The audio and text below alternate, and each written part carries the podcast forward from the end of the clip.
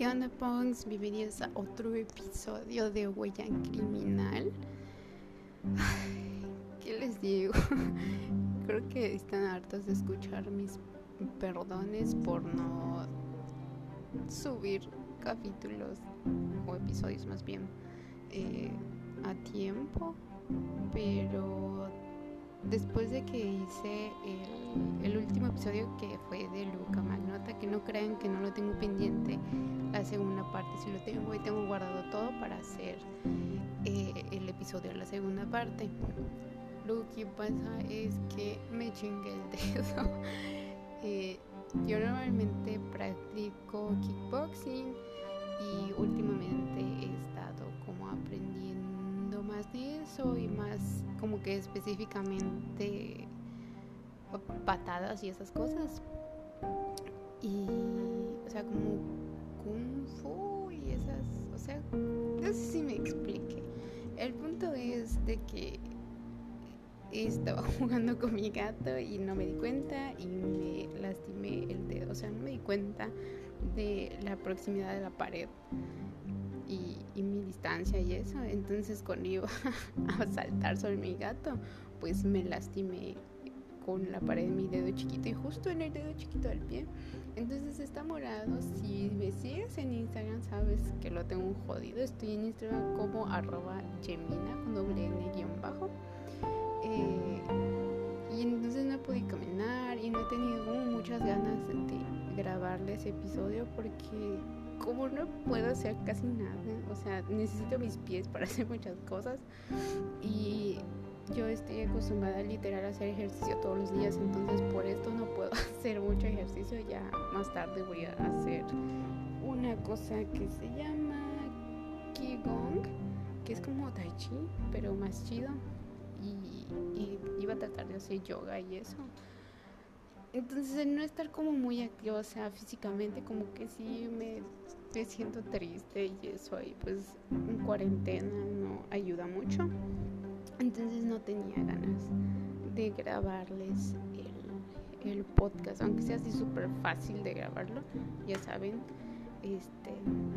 Pero no tenía muchas ganas, ni siquiera de ver el caso de Luca Magnota, o sea, de seguirlo no me dio ganas. Entonces me llegó la idea de hablar sobre el canibalismo, como ya vieron en el título del episodio, eh, porque vi un video en YouTube de Giseni Pérez.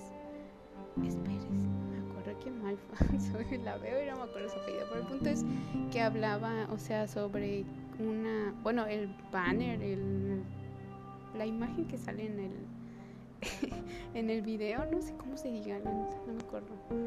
Este hablaba sobre, decía que alguien de Cartoon Network quería o tenía ganas de comer carne humana, entonces me viene a la cabeza, yo no tengo ningún ah, tabú sobre el canibalismo, de hecho me interesa el tema, entonces me puse a pensar de que si es malo, si no es malo, de si es bueno para la salud o no es bueno para la salud y ese tipo de cosas. Eh, entonces se me metió la idea de hablar sobre esto de canibalismo y creo que sería muy interesante para también quitar tabúes o tal vez cambiar mentalidades de muchos de ustedes y ustedes cambian mentalidades de conocidos. Así que dejo de hablar sobre mi vida y eso y ya nos metemos en el tema.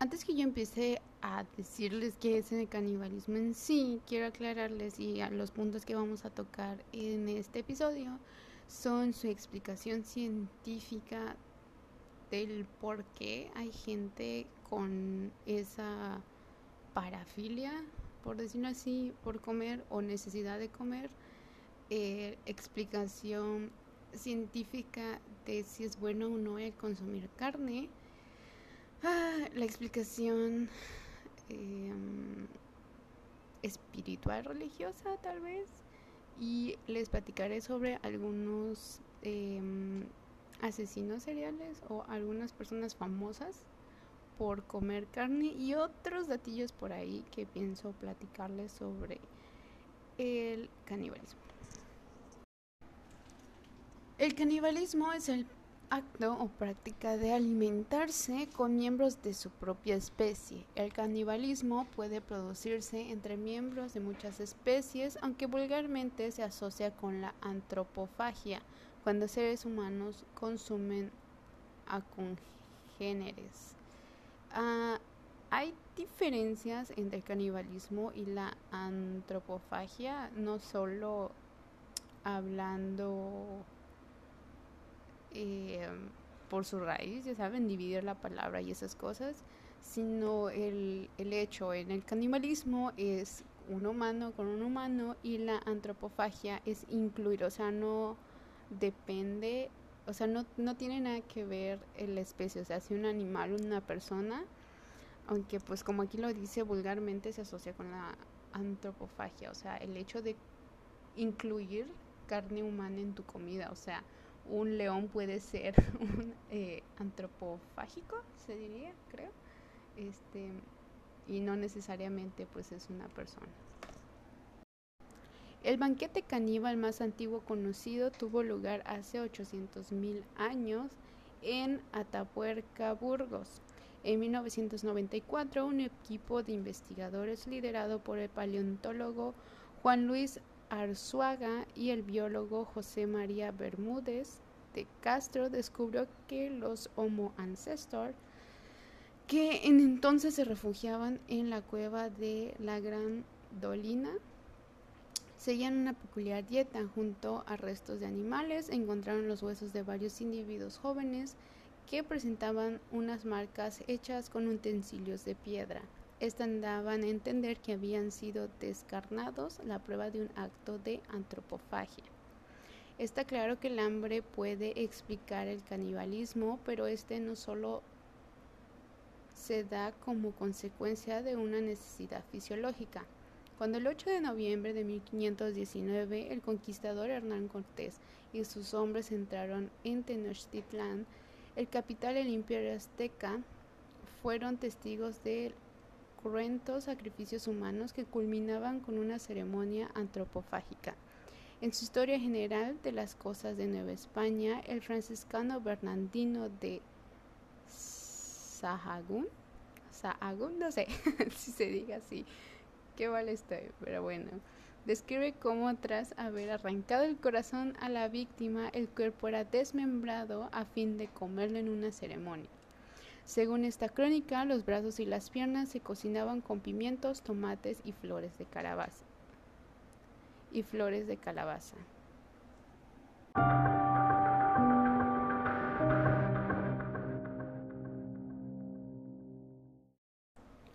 Los estudios arqueológicos muestran que el canibalismo se practicaba durante el Neolítico y la Edad del Bronce en toda Europa y América, pero también en África, Australia, Nueva Zelanda, Oriente Medio y Asia. Las motivaciones varían según la cultura y la situación, pero parece que algunas formas de canibalismo prevalecieron en algunas partes del mundo y en algunos periodos. Los aztecas de México, pues sí, aztecas de dónde más, son famosos por sacrificar y devorar cientos de seres humanos cada año. Bueno, en ese entonces, ¿no? porque aquí no te ponen fechas, pero pues creo que se da a entender. Principalmente atacaron a otros pueblos, pero también se, también se comieron unos a otros y usaron el canibalismo para sobrevivir en grandes hambrunas. Los sacrificios humanos y las ceremonias caníbales que siguieron tenían la intención de crear un equilibrio universal entre el mundo y el cosmos. Los aztecas creían que sacrificar a los humanos apaciguaba a sus dioses y que no hacerlo causaría la destrucción de la humanidad. El canibalismo era por tanto para ellos un acto sagrado que también les permitiría obtener una especie de poder divino a través de la comunicación con sus dioses. Bien. Eh, se me olvidó decirles de dónde saqué la información. Estaba pensando en decírselos al final, pero ¿qué tal que se me va? Eh, las definiciones de qué es canibalismo y antropofagia es de Wikipedia porque pues, obvio. eh, donde hablé sobre la expedición y qué tan antiguo era, es de muy interesante. Eh, no dice quién lo escribió y tampoco la fecha, así que no les puedo decir más, pero es de muy interesante. El artículo se llama Canibalismo, el impulso de comer carne humana. Y ahora les estaba platicando sobre... ¿dónde está?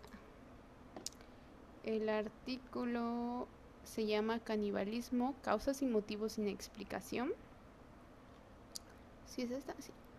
Eh, la página se llama lomásinsólito.com. No dice de qué año es ni quién lo escribió aparentemente. Pero en fin, eso es lo primero que les estoy platicando o comentando sobre, o sea, es la primera parte del canibalismo porque es un chingo y hay que abundar más en otras cosas también, pero en sí está hablando de la forma religiosa, muchas religiones o cultos tienden a creer esto más en, eh, en épocas antiguas como los mayas, incluso hasta más antiguas, eh, pensaban eso. Estuve leyendo otras cosas que tienen que ver con cosas científicas y eso. Ahorita lo vamos a tocar. De que no era suficiente para ellos la carne humana. O sea, les daba más un mamut que un cuerpo humano. Entonces, por fines alimenticios no era tan consumido. O sea, en épocas de las cavernas, por decirlo así. Eh, pero ya en épocas de, bueno, hablando de México, los mayas y los aztecas tendían a hacer esto porque era como sagrado y el ofrecerles el festín, por, le puedo llamar festín, no sé, eh, de comer eh, carne humana. Y pues como lo escucharon, lo, lo veían como algo sagrado, algo profundo pero más allá de eso no llegaba. O sea, en ese entonces, no quiero decir que no pensaban, porque sí pensaban, ya ha estado eh,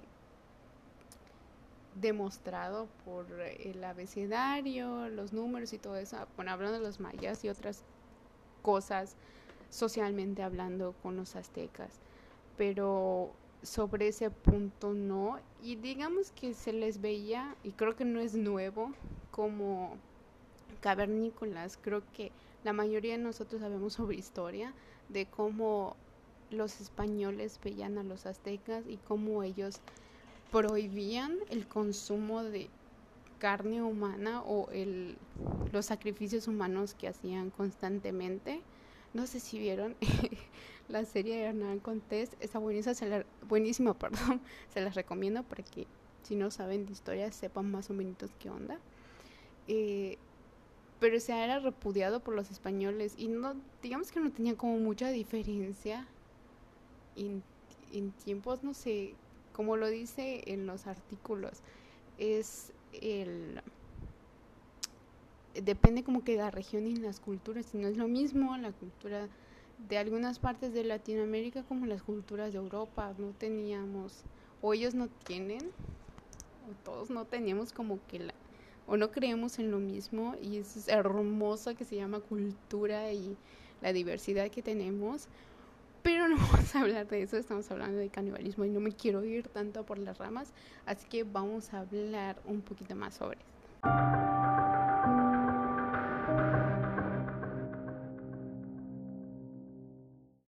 En el mismo artículo de lo más insólito.com, ya no me acuerdo cómo se llamaba, esperen eh, canibalismo, causas y motivos sin explicación, llegamos a un punto donde habla sobre los tipos de canibalismo. Habla sobre cuatro tipos de canibalismo criminal. Está el canibalismo sexual, el canibalismo de agresión, el canibalismo espiritual y ritual y el canibalismo nutricional. Ahorita vamos a hablar sobre eso y ah, les diría que no estoy muy de acuerdo como ver como algo criminal el, la parte espiritual y ritual. Y ahorita les platico sobre eso. El canibalismo sexual se considera un trastorno psicosexual que implica que la persona sexualiza el consumo de carne de otra persona. Esto no necesariamente sugiere que el caníbal experimente un orgasmo solo comiendo carne humana, sino que este acto también puede liberar frustración sexual o ira.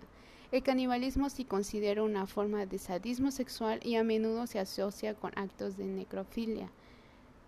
No muchos asesinos seriales como Andrei Chikatilo, Albert Fish, Armin Meiwes, y Jeffrey Dahmer son algunos caníbales sexuales, pero entiendo por lo que he leído, no es lo mismo, y obviamente como científica o médicamente hablando, no es lo mismo la carne de un cadáver a la carne de un recién fallecido.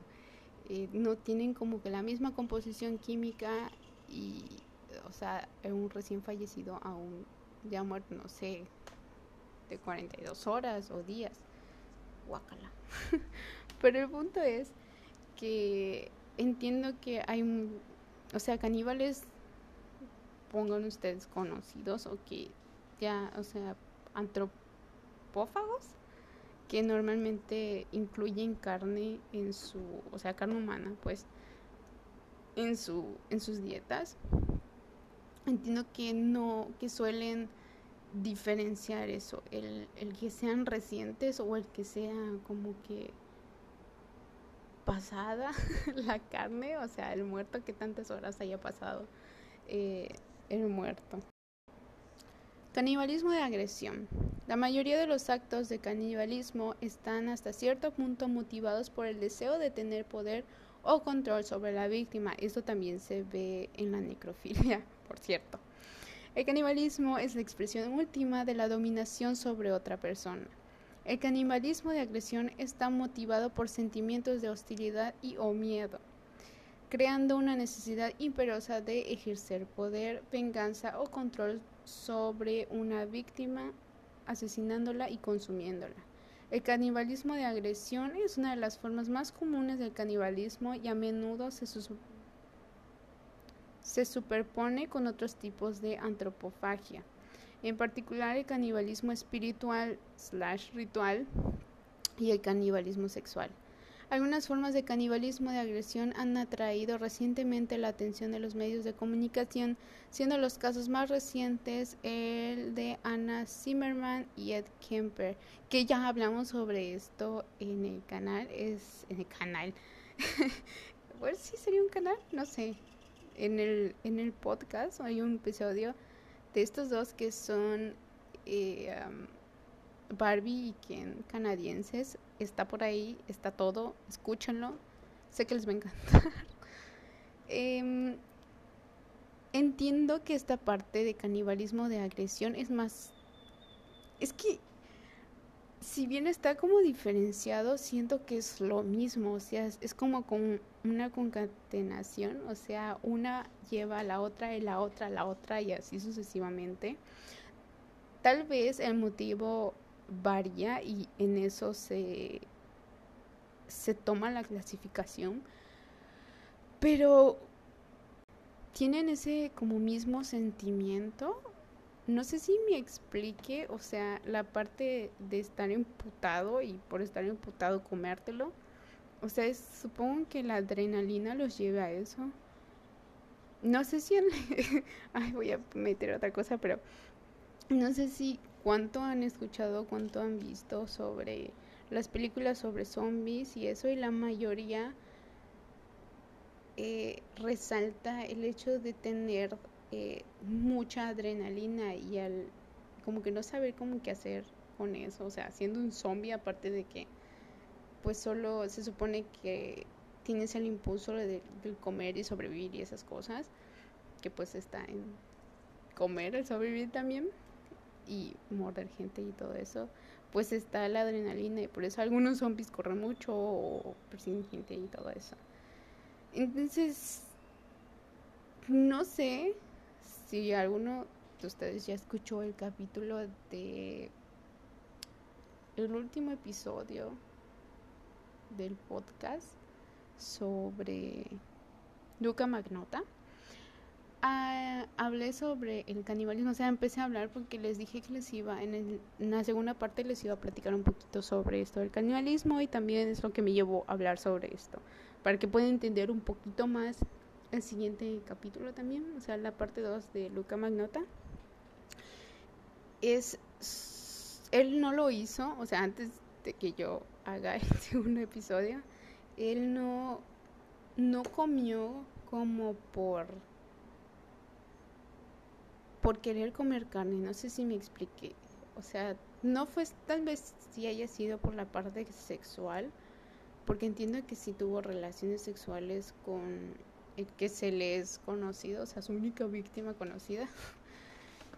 y de hecho, por la única que se le atrapó, em, no fue tanto por la parte sexual, sino por estar imputado, o sea, por mostrar quién era él, o sea, el, el tener ese, ese trofeo, estar vanagloriado por, por el hecho de hacer eso, o sea, que se le reconozca lo que hizo él, el comerlo. Creo que le quitó una parte del glúteo y se la dio el perro o algo así, pero él entiendo que también consumió.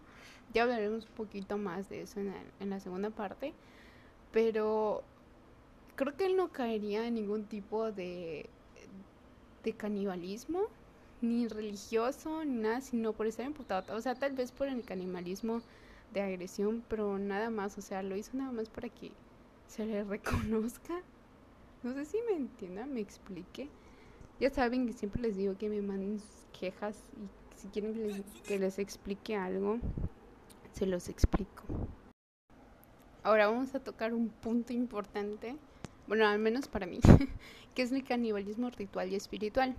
Dice, las formas modernas de canibalismo espiritual y ritual son muy similares a las de los grupos tribales.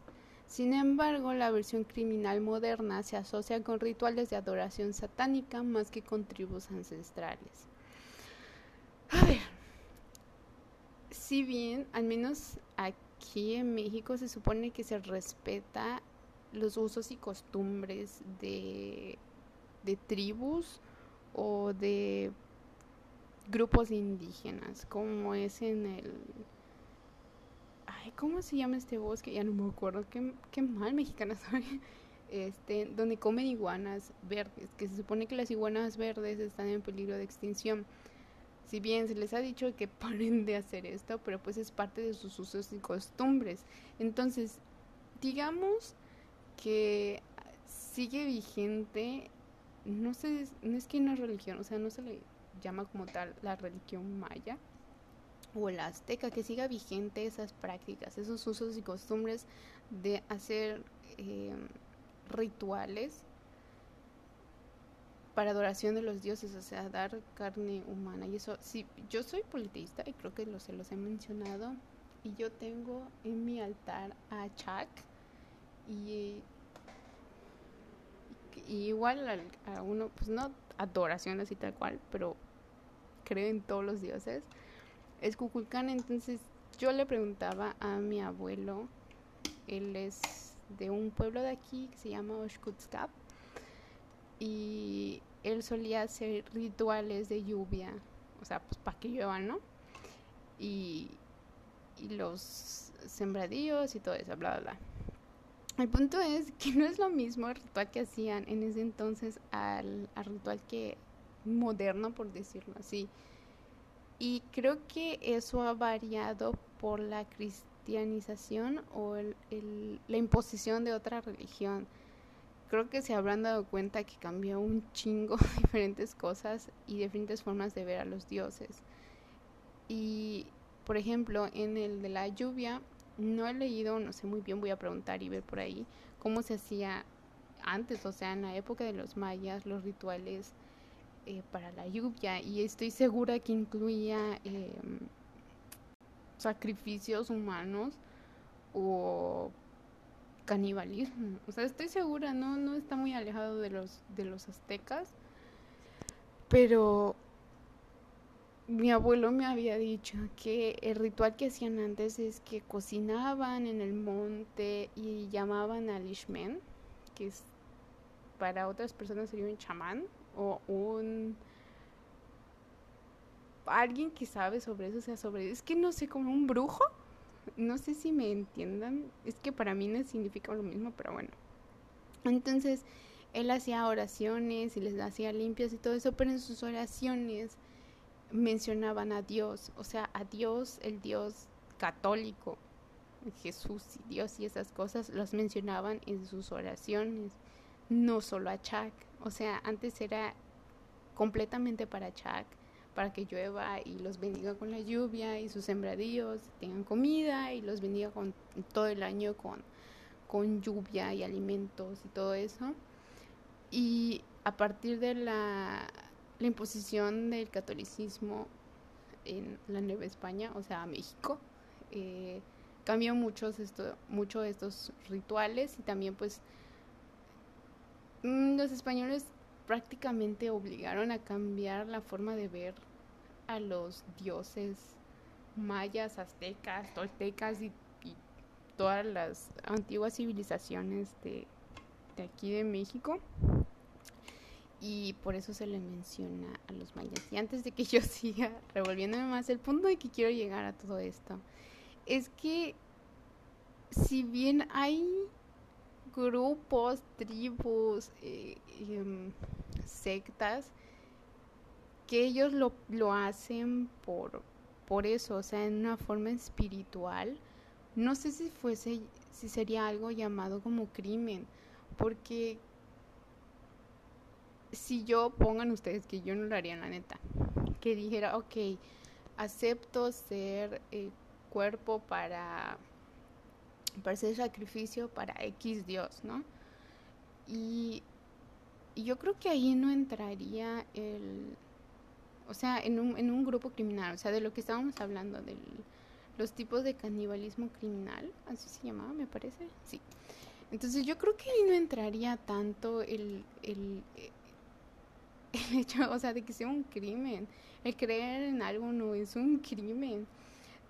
Creo que ahí radican muchas cosas eh, sobre el tabú del, del, canibalismo, que no todos pensamos igual, no, lo no todos lo vemos igual.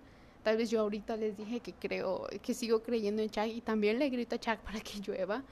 Este, y para otros dirán, no, pues no existe, o sea, esos dioses no existen, no es real, bla, bla, bla, pero aquí no voy a abundar en eso, porque me encanta, pero no voy a abundar en eso. Entonces, se supone, bueno, al menos aquí en México, como les decía, en la constitución se, debe, se supone que ahí dice, porque pues digamos que no todo el mundo respeta la preciosa constitución más pisada, quien quién sabe qué, el, el hecho de de respetar el uso y costumbres de religiones, eh, el respetar el cultos y religiones, el respetar el libre, o sea, que tú elijas tu religión y esas cosas. Y si en mi religión, no sé, invento una religión así chingona y tiene que ver las los cultos satánicos, o sea, ese ese siento que es mi mi no mi preocupación, no sé, me, me da algo, o sea, el, el que si está bien o no, el incluir la parte ritualística, espiritual. No sé si me expliques, pero de verdad que me manden por Instagram lo que piensen sobre este punto. Para muchos será algo mal porque está yendo en contra de la vida, si Dios da la vida, o sea, en el Dios que creas la mayoría dicen lo mismo, solo le cambian el nombre de Dios, no vamos a hablar sobre eso otra vez, pero ese es mi punto de que si está bien o no el utilizar o el seguir utilizando el canibalismo espiritual ritual o los, uh, los sacrificios humanos si la persona que se va a sacrificar o la persona que se va a comer está de acuerdo. Ok, si no está de acuerdo, pongan ustedes que lo secuestran, bla, bla, bla, eso sí ya incurriría en un delito, pero siento que en esa parte no entraría en lo criminal, o sea, el ritual espiritual. Y más si, pues, como les digo, los usos y costumbres y las tribus, bla, bla, bla. Pero bueno, siento que me revuelvo un chingo con hablo sobre, sobre la parte ritual y no me quiero meter tanto en eso porque es bastante, al menos en la parte ritualística, eh, cultural que algunos grupos siguen teniendo, creo que es bastante y a muchos nos movería un poco el hecho de saber que se sigue eh, con estas costumbres, o sea, a mí no me molesta, o sea, mientras no sea yo a la que van a comer, pues este, adelante, ¿no? Pero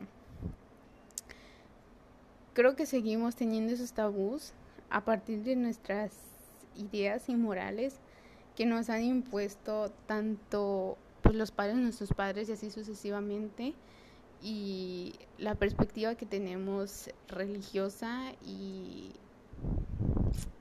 legalmente tal vez de que si está bien o no.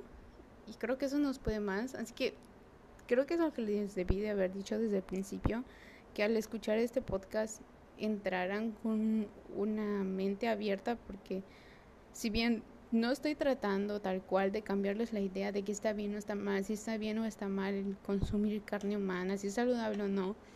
El punto es quitar el tabú de estigmatizar a las personas por comer carne. Tal vez sea una patología el, o algún trastorno mental el no sé si se le llama, si se le puede llamar trastorno, el consumir carne, este, y estigmatizarlos como tal, así como el hecho, no sé, de creer yo en Chuck, me estigmaticen por ser una anticuada o, o, este, ir en contra de, de la verdadera fe, que pues en realidad todas las religiones son la verdadera fe.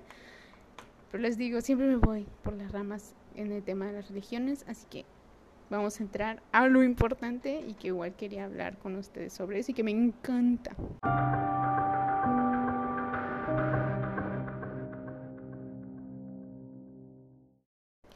Ahora, ¿es viable o no comer carne humana? Independientemente de si crees que está bien o no, o tal vez tengas curiosidad el saber a qué sabe la carne humana, mm, como humanos creo que no, no es nuevo que literal queremos comer todo lo que se mueve. Bueno, al menos yo no. Yo soy vegetariana.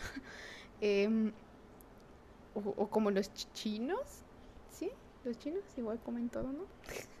o sea, pues, comieron un murciélago y nos trajo toda esta chingadera que estamos encerrados. Pero bueno. Eh, otra vez usos y costumbres y esas cosas culturales que también ese es un gran tabú y pues radicaría también en esto del canibalismo. Entonces algo que gira en mi cabeza constantemente lo sobre lo que tiene que ver el canibalismo es que tan saludable es el consumo de, o sea, independientemente otra vez si está bien o no, si, si, si mi religión no lo, lo, lo aceptan o les gusta, no tengo religión en sí, pero bueno, este, el punto es de que hablando biológica, científicamente, está bien el consumo de carne. Creo que les platiqué un poquito en el caso de Luca Magnota sobre, sobre esto. Que yo sepa, el consumo de ah, cosas humanas, o sea, sea órganos, músculo, o sea, la carne es en sí el músculo. Sí, tú que comes animales, lo que comes es músculo de animal. Este. Eh, órganos, ya les dije órganos, y el músculo, los huesos, sé que nosotros estamos llenos de bacterias. Entonces, yo pensaba de, ok, si lo calientas a X grados, pues matas a cualquier virus o bacteria.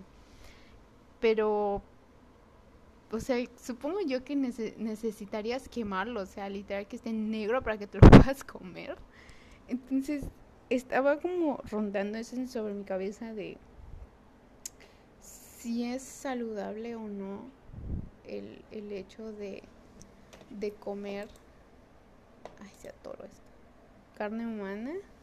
Y encontré un artículo de VIX.com el artículo se llama Esto es lo que pasaría si solo comieras si solo comieras carne humana.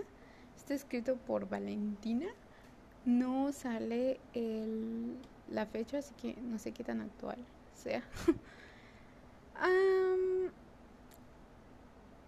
nos habla de que el canibalismo es más común de lo que pensamos, pues no les voy a explicar tanto como eso. Habla sobre las tribus, si quieren vayan a leerlo otra vez, es una página que se llama vix.com y el artículo se llama Esto es lo que pasaría si solo comieras carne humana. Y aquí nos habla sobre un nativo. Dice, evidencias han revelado huesos humanos antiguos que indicarían que los humanos se han alimentado de lengua, el cerebro y los músculos de otros humanos. Una tribu de Papua Nueva Guinea llamada Fore solía alimentarse de los muertos en vez de enterrarlos.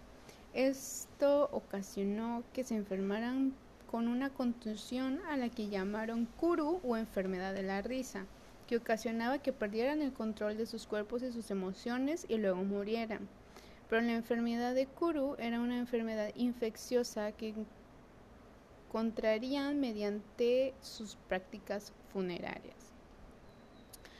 A su vez no podemos ignorar que los humanos tenemos muchos virus y bacterias y consumir otro humano puede transmitirnos hepatitis, ébola, E. coli y otro tipo de enfermedades para nada agradables.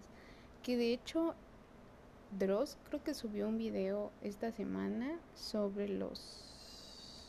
Ay, no me acuerdo, pero es un ruso que se masturbaba con todo tipo de cosas. O sea, ya había probado todos y le entró la idea de quererse masturbar con algo humano o leyó en un blog o algo así y se masturbó creo que con los intestinos de un muerto y les dio este tipo de cosas. O sea, imagínense sin tener contacto sexual, o sea, sí, sexual físico con otra persona viva, te puedes contagiar esas cosas. Pero bueno, vayan a verlo para que me entiendan.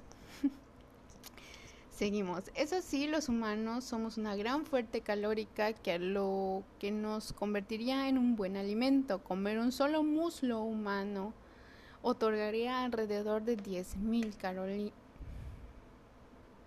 calorías.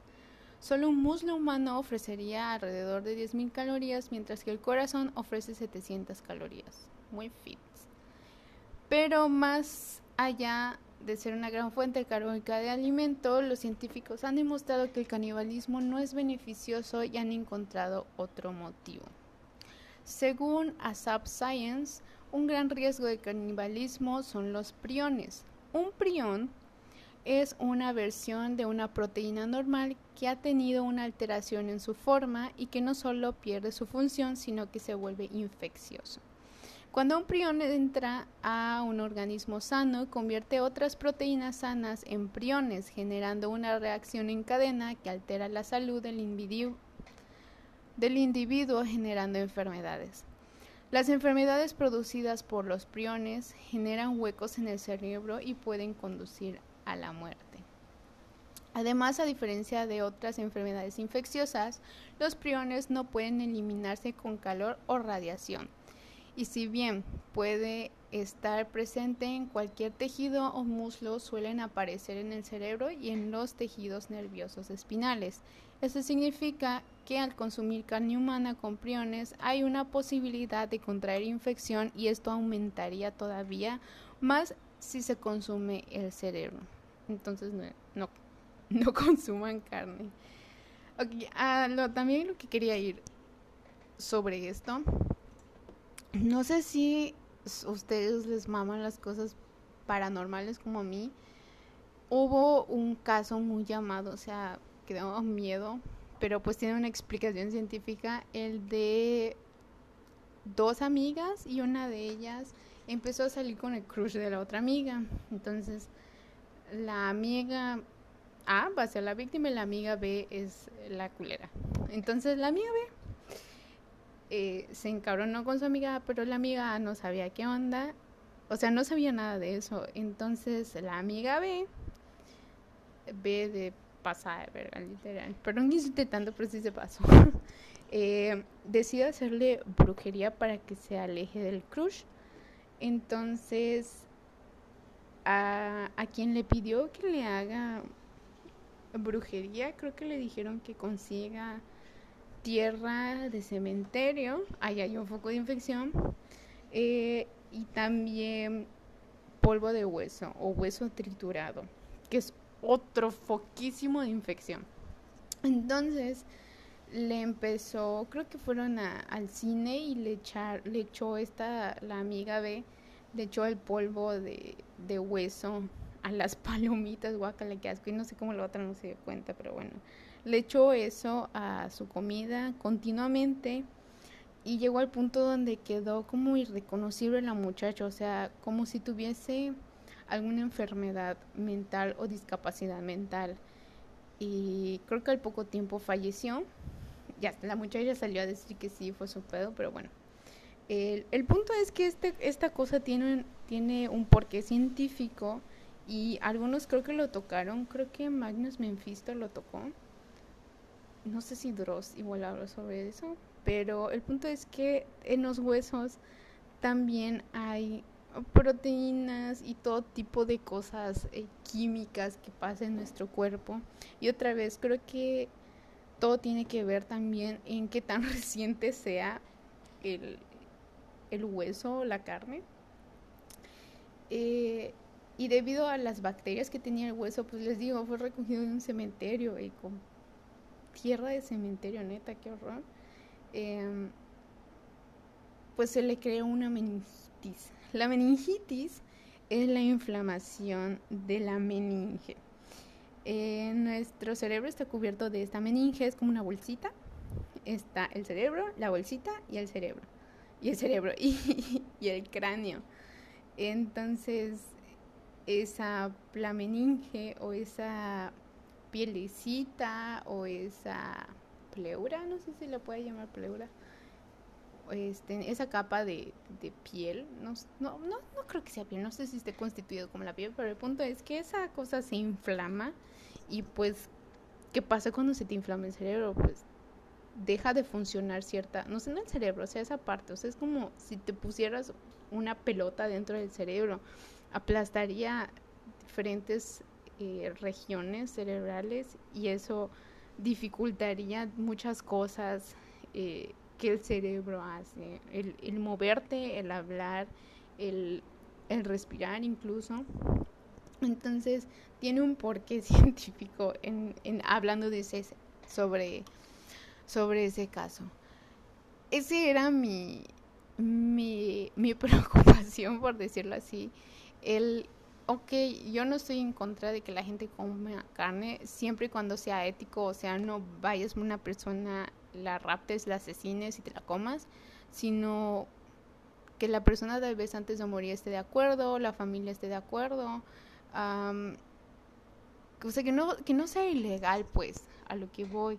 Hay mucha gente, o eso he escuchado, no aquí, he escuchado, he leído cosas que no les quiero decir, pero bueno, eh, que suelen preguntar en las morgues cuando hay cuerpos que no han sido reclamados.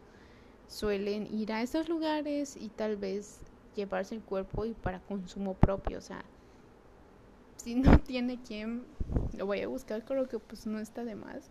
Y pues contaminamos un chingo aunque estemos muertos. Entonces, ¿qué más que te lo comas? Por otra vez vuelvo yo no estoy en contra, no lo veo como un tabú, no lo veo como algo malo. Yo nunca lo consumiría, me da asco el simple hecho de pensar en eso. Si me da asco la carne de animal, me da asco el, la carne humana, las cosas que puede crear en tu organismo. Entonces, voy a lo mismo, que sea de una forma ética y yo creo que nos ahorraríamos mucho como sociedad, creo, el legalizarlo. O sea, ahorita vamos a ver si hay algo por ahí les voy a platicar sobre eso, de qué tan legal es, al menos aquí en México, el consumo de carne humana. Pero vuelvo a lo mismo, el, no es lo mismo a que secuestres a alguien, lo mates te lo comas, a algo legal, no sé, que hay un contrato o, o un, este, ¿cómo se llama? Un testamento, tal vez, donde diga que su,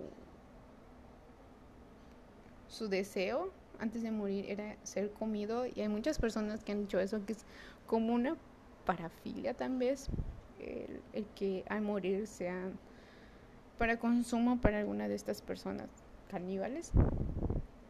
Y, em, entonces creo que ahí radicaría mucho el, el hecho de, de si está bien o no comer carne y creo que otra vez les digo, la pauta está en tu moral tal vez, tu ética y esas cosas y algo que pues forma eso es la religión y las leyes. Entonces tal vez tu religión no esté de acuerdo y muchas de esas no están de acuerdo, pero si la ley te dice que sí, creo que dejaría de haber tantos muertos o se justificaría tal vez el hecho de de matar a alguien a su máquina vamos a hablar sobre eso o sea el hecho de, que se legalice el canibalismo se justificaría muchas cosas o sea piénsenlo. Que tal que yo no, no lo haría la neta no lo haría. No tengo los huevos para hacerlo.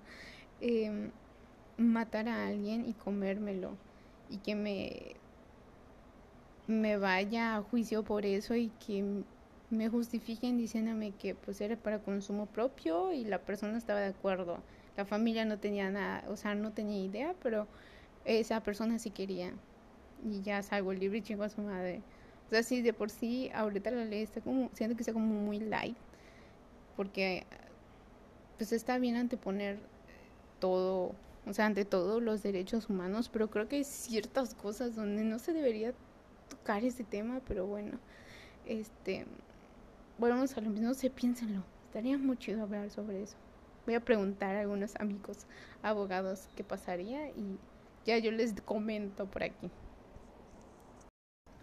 Entrando a la parte psicológica sobre el canibalismo, que es otra de mis preguntas, es buscarle la, la razón tal vez religiosa, como ya lo hablamos, la biológica y eso. Y quería saber si había alguna explicación o razón, tal vez psicobiológica, no sé si está bien yo así, pero o sea que tenga que ver algo del cerebro. Yo creo que pongan ustedes que alguien haya consumido carne, solo por, o sea, carne humana, solo por curiosidad, y que ya, como ya habíamos platicado, este cree algún tipo de enfermedad y se aloja en el cerebro o algo así, y que pase algo ahí con el funcionamiento de, de el saber si está bien o mal, o el impulso tal vez a comer carne y que la misma carne que comió lo obligue a seguir comiendo carne humana, o sea, como un tipo de adicción. No sé si, si saben cómo funcionan las adicciones a, a, drogas y esas cosas, pero más o menos, o sea, que suceda ese tipo de, de cosas en el cerebro. O sea, yo, para mí, tendría un poco de explicación porque hay personas patológicas a comer eso. O sea, es lo que estaba buscando y encontré que sí hay... Eh, como canibalismo patológico, por decirlo así.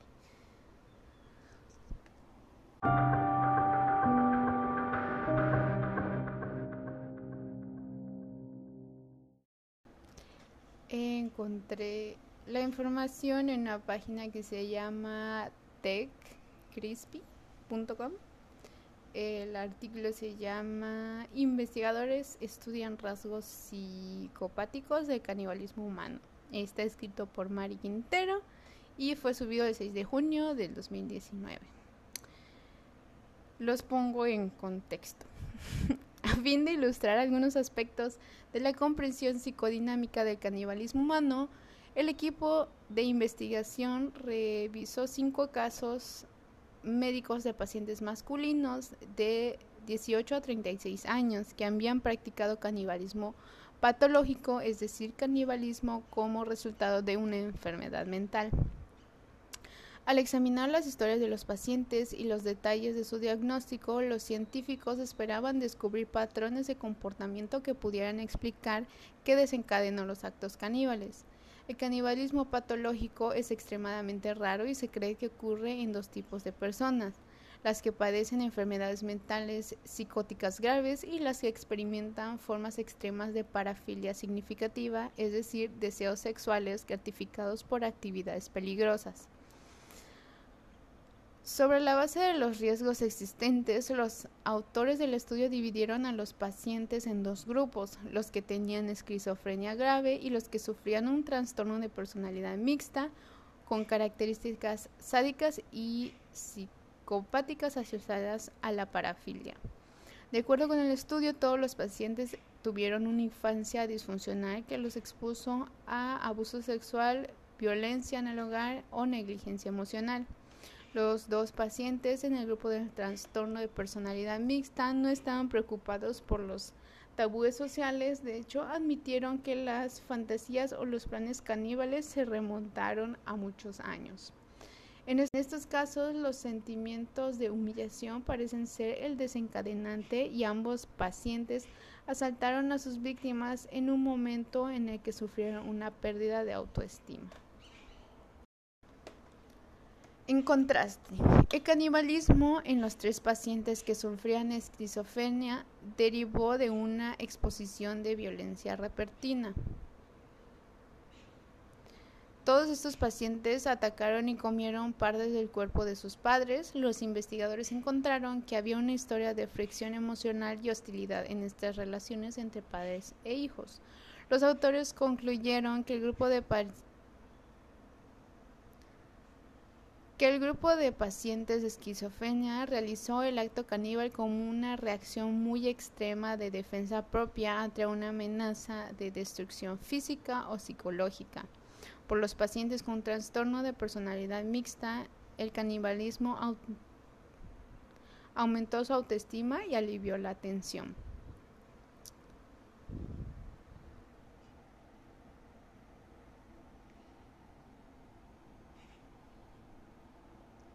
Los investigadores aclaran que debido a que la muestra de estudio se limitó a solo cinco casos, los hallazgos no pertenecen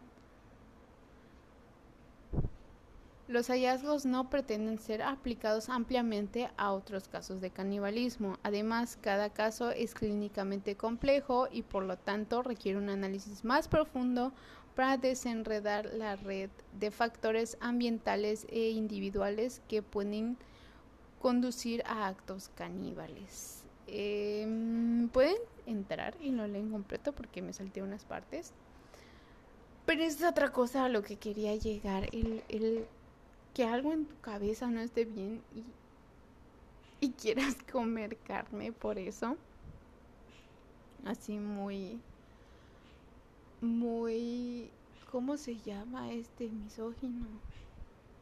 Muy lombroso con sus cosas del cerebro, del, del cráneo, perdón. Pero este, es, o sea, es a lo que voy. Tienen un motivo, o sea, no es tanto biológico, o sea, físico, médico, médico, o sea, de punto de que sea en, en el cerebro, o sea, es como psiquiátrico. O sea, que tenga algo que ver, no sé, no sé cómo explicarme la verdad, pero o sea, que tenga que ver esta, estas cosas para que tú reacciones así, para que tú caigas en, que necesitas comer carne. También leí mucho sobre el impulso, no el impulso, el instinto, perdón, de, de supervivencia.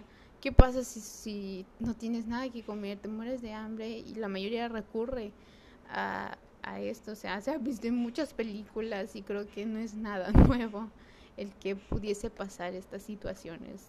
Si en algún punto de la vida de la Tierra o de tu vida eh, dependiese de comerte a otra persona. Entonces, creo que en sí radica mucho en la, no la causa, en el en el por qué lo harías, o sea, en el qué te impulsaría a comer carne, si es por supervivencia, si es porque pues lo quisiste incluir en tu dieta y te gustó y lo sigues incluyendo, o sea, por gusto, si es por cosas religiosas, si es porque te putaste con esa persona y te lo quieres comer como venganza, si tienes algún trastorno, pero pues el trastorno, o sea, el psicótico pues tiene un, un, un, por, un porqué, vaya, en su psicosis te ve o a la persona que se va a comer lo ve como una amenaza, entonces es por supervivencia, entonces eso es a lo que voy, o a lo que quería explicar en sí, de muchas cosas o tabúes del canibalismo. Ya, para cerrar la parte psicológica o patológica del canibalismo, muchos han dicho que no es nuevo, a menos para los criminólogos y tal vez para los psicólogos, que para saber la raíz o, o sea, o qué detonó a tu paciente, por decirlo así, a matar a una persona o abusar sexualmente de otra o autoinfligirse eh, cosas, o sea, cortarse, lastimarse o el maltratar animales, o sea, ese tipo de cosas siempre tienen como que una raíz, una etiología, pues. Y pues es en base a las... Para sacar los perfiles criminales, si quieren, me lo hacen saber, por favor. Quiero que me lo hagan saber, por favor.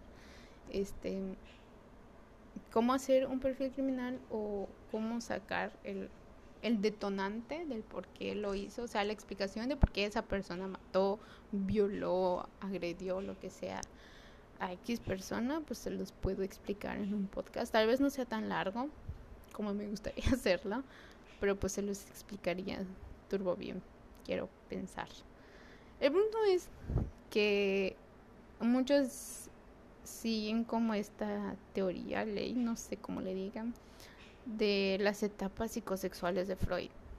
De que si robas es que tuviste un problema con tu esfínter. Si no sé qué tienes con tu poses, es que no estoy muy de acuerdo con esas teorías, pero bueno.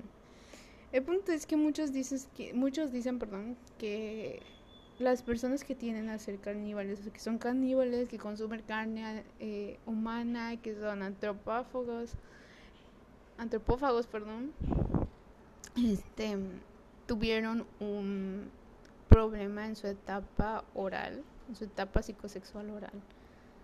Si ustedes quieren ah, eh, eh, investigar, investigarlo, porque yo no quiero hablar de esas teorías, pero pues es en la etapa donde te metes toda la boca no sé si ustedes tienen sobrinos o hermanitos pequeños o, no sé, o, algo así, que hay como partes de su crecimiento donde ah, tienden a tocarse sus, sus genitales o tienden a ser más apegados, no sé, a la mamá o al papá o otra vez tienden a meterse cosas a la boca, o sea, todo lo que ven se lo quieren meter a la boca, o sea, no importa si es un bicho se lo quiere meter a la boca. Entonces, hay muchas personas que, o sea, yo lo veo con mis, con mi primo el más chico y mis dos sobrinas chicas que se quieren meter a la boca cosas, o sea, tiene que un año, no sé de acuerdo a qué etapa debe ir qué, este, o sea, a qué años debe ir cada etapa psicosexual, no me quiero meter en eso, este, el, el limitarlos a, a meterse o no cosas a la boca. O sea, ven algo que se están comiendo y les dan un, un chingadazo en su mano de no lo hagas o los regañan feo. Entonces, ah, queda tal vez no muy consciente en ellos este, esas fijaciones de está bien o no hacer esto, o el limitarlos a hacer muchas cosas, o el dejarlos hacer lo que sea. No sé si alguien de los que me escucha es un psicólogo, si, si cree que está bien o no dejarlos meterse toda la boca, si está mal, o sea, en qué punto está bien o está mal para que, o sea, no quiere decir que el, dejarlos o no meterse toda la boca quiere decir que en un futuro van a ser caníbales, sino si, si está bien o no, o sea, puede detonar muchas cosas, o sea, el tener, eh, supuestamente, ¿no? Fijaciones en alguna de esas etapas psicosexuales cómo es el, la parte de la boca, la sensación, ajá, sí, la boca, este, que no hayan disfrutado como tal Sé que suelen ser los mentirosos patológicos también, no solamente los caníbales, o sea, ahí caen muchas cosas, pero bueno. Entonces me gustaría saber qué tanto. No lo quiero investigar porque me voy a ir otra vez por las ramas y no voy a terminar jamás este episodio. Y ya se me secó la garganta. Así que solo eso quería cerrar. Que muchas personas o todos lo atribuyen a esa etapa, a la etapa psicosexual oral. De, creo que no satisfacer la etapa oral. Ya ustedes investiguen y saquen sus conclusiones con ustedes de, según ustedes, qué etapa psicosexual los chingaron sus papás. Ahora sí les voy a dar la lista de asesinos caníbales más famosos. No necesariamente tiene que ser seriales. En el, en el podcast, en el episodio de asesinos seriales mexicanos, creo que hablé de alguno por ahí que eran caníbales. Primero tenemos a Armin Miwes o Meiwes. Dice que es llamado el caníbal de Rotemburgo, el cual publicó un anuncio en internet donde solicitaba a alguien que quisiera ser asesinado y comido. Este señor, un ingeniero de Berlín, acudió a la casa del caníbal en el 2001. Primero le cortó el pene e intentaron comérselo entre los dos. Luego lo descuartizó y guardó los restos en el congelador, pero fue un año después cuando se le detuvo por el asesinato, aunque ya se había comido más de 20 kilos de su víctima. Creo que allá entramos otra vez al mismo. O sea, él lo publicó y esa persona fue o sea, o sea, esa persona estuvo de acuerdo en que se la asesine y se la coma. O sea, qué tan legal sería. Pero bueno, ya no quiero tocar ese tema. Lo puse en Instagram. Espero que me. Puse en Instagram que, creen que pasaría si. Si fuese legal el canibalismo. En el próximo episodio se los comento. Tenemos a Andrei Chikatilo, que este señor, Magnus Mephisto, hizo un video sobre toda su vida de esta persona, así que vayan a ver el video. No estoy promocionando a nadie, pero él habló sobre su caso completo. Dice, este fue un asesino serial de la Unión Soviética, se lo conoció como el carnicero de Rostov suman al menos 53 asesinatos. Especialistas informaron que la impotencia sexual que sufría había hecho que atacara a sus víctimas y se las comiera las partes blandas de su cuerpo. Tenemos a Rudy Eugene, que fue abatido en el 2012 por la policía de Miami cuando se encontraba comiendo el rostro de un indigente. A plena luz del día lo devoró el 75% de su rostro. Eugene estaba desnudo y bajo los efectos de una droga sintética conocida como Ivy Wave. Sí sé que hay una droga que te hace ser como medio caníbal.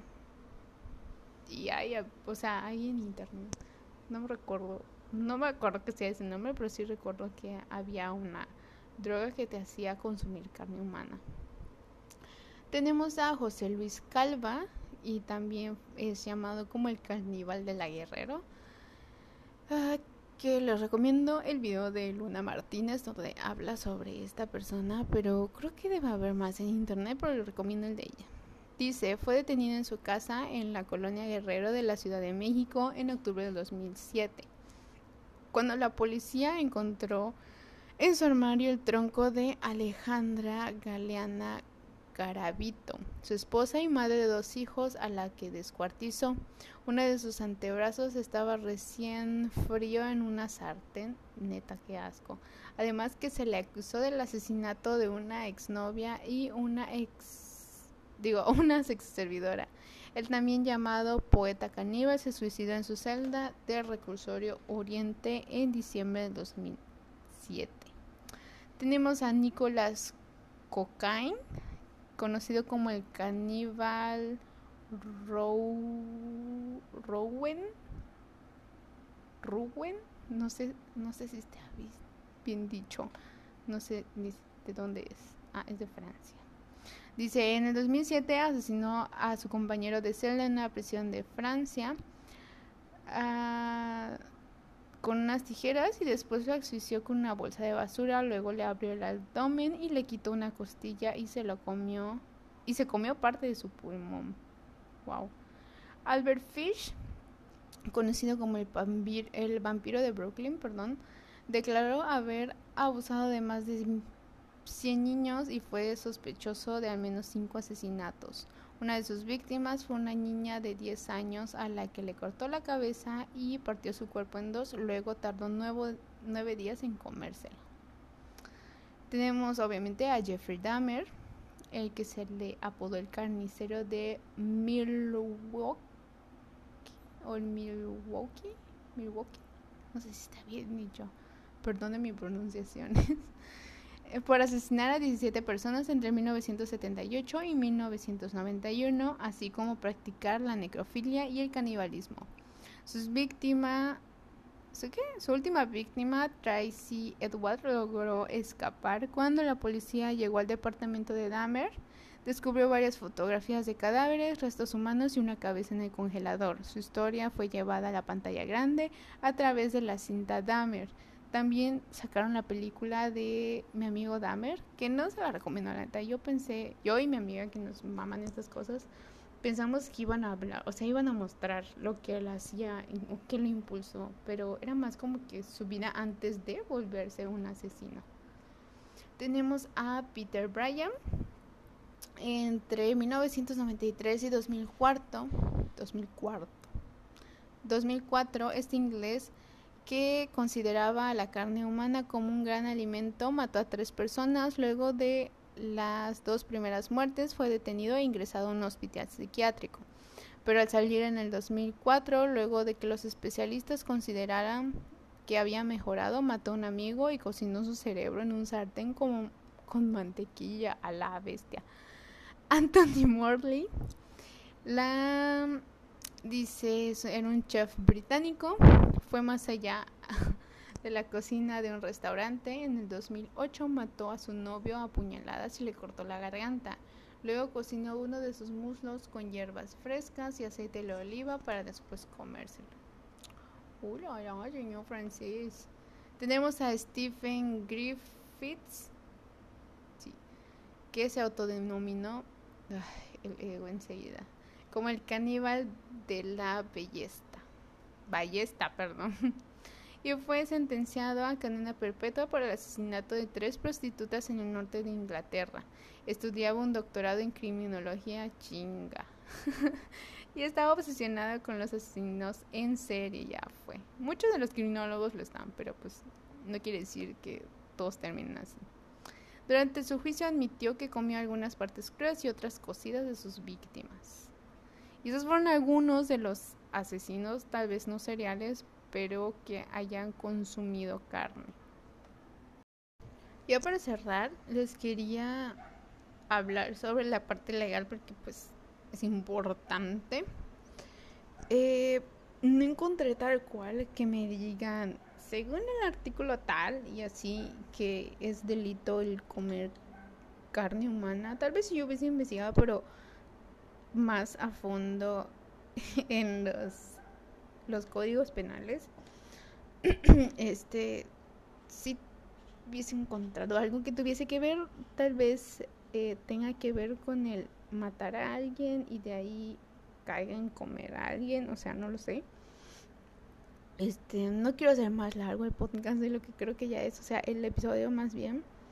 Eh, pero voy a investigar y tal vez si encuentro, se los haga saber en el próximo episodio que vamos a hablar, a seguir hablando sobre Luca Magnota y algunas cosas que no mencioné, o sea, que son parte de, del caso también y pues de su perfil como tal.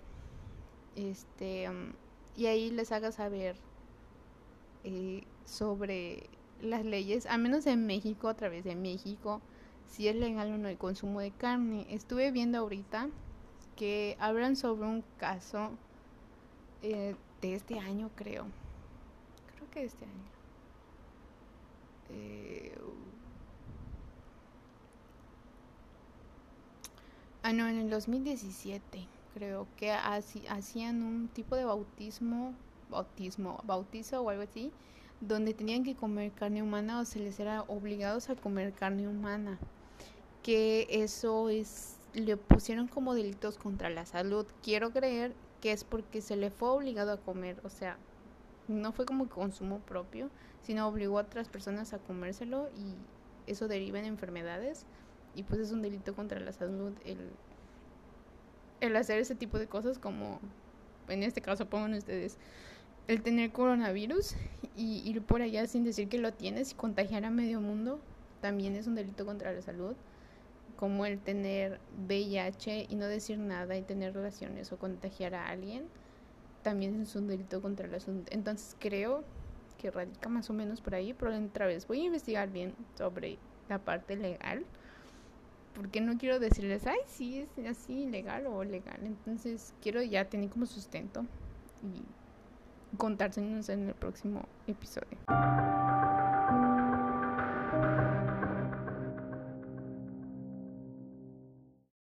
Así que esto es todo por hoy, Punks. Eh, espero que les haya gustado el episodio de hoy. Tal vez es un poco, no cringy, sino un poco fuerte para muchos. No es un, un tema del que todos quisieran hablar, pero creo que se estigmatiza mucho, al menos el tema del canibalismo, cuando nuestros antepasados, seguro el abuelo de tu abuelo, de tu abuelo, de tu abuelo, fue un caníbal y está en tu sangre tal vez, o sea, no, no podemos cambiar de, de dónde venimos y nuestros antepasados y esas cosas.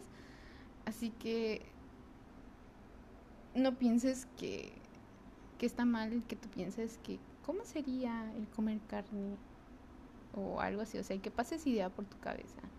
Otra cosa sería asesinar y hacer otra cosa y, llegar a comértelo. O sea, otra vez les digo, detonen muchas cosas. Así que me gustaría saber qué piensan sobre este episodio. Ya saben, estoy en Instagram como arroba gemina-bajo, gemina con doble N. En Facebook como huella criminal trato de entrar. Creo que les puse un post la semana pasada o hace dos semanas, no recuerdo. Pero trato de entrar gradualmente a Facebook porque no me gusta Facebook. Eh, pero estoy súper activa en Instagram. Así que espero ver sus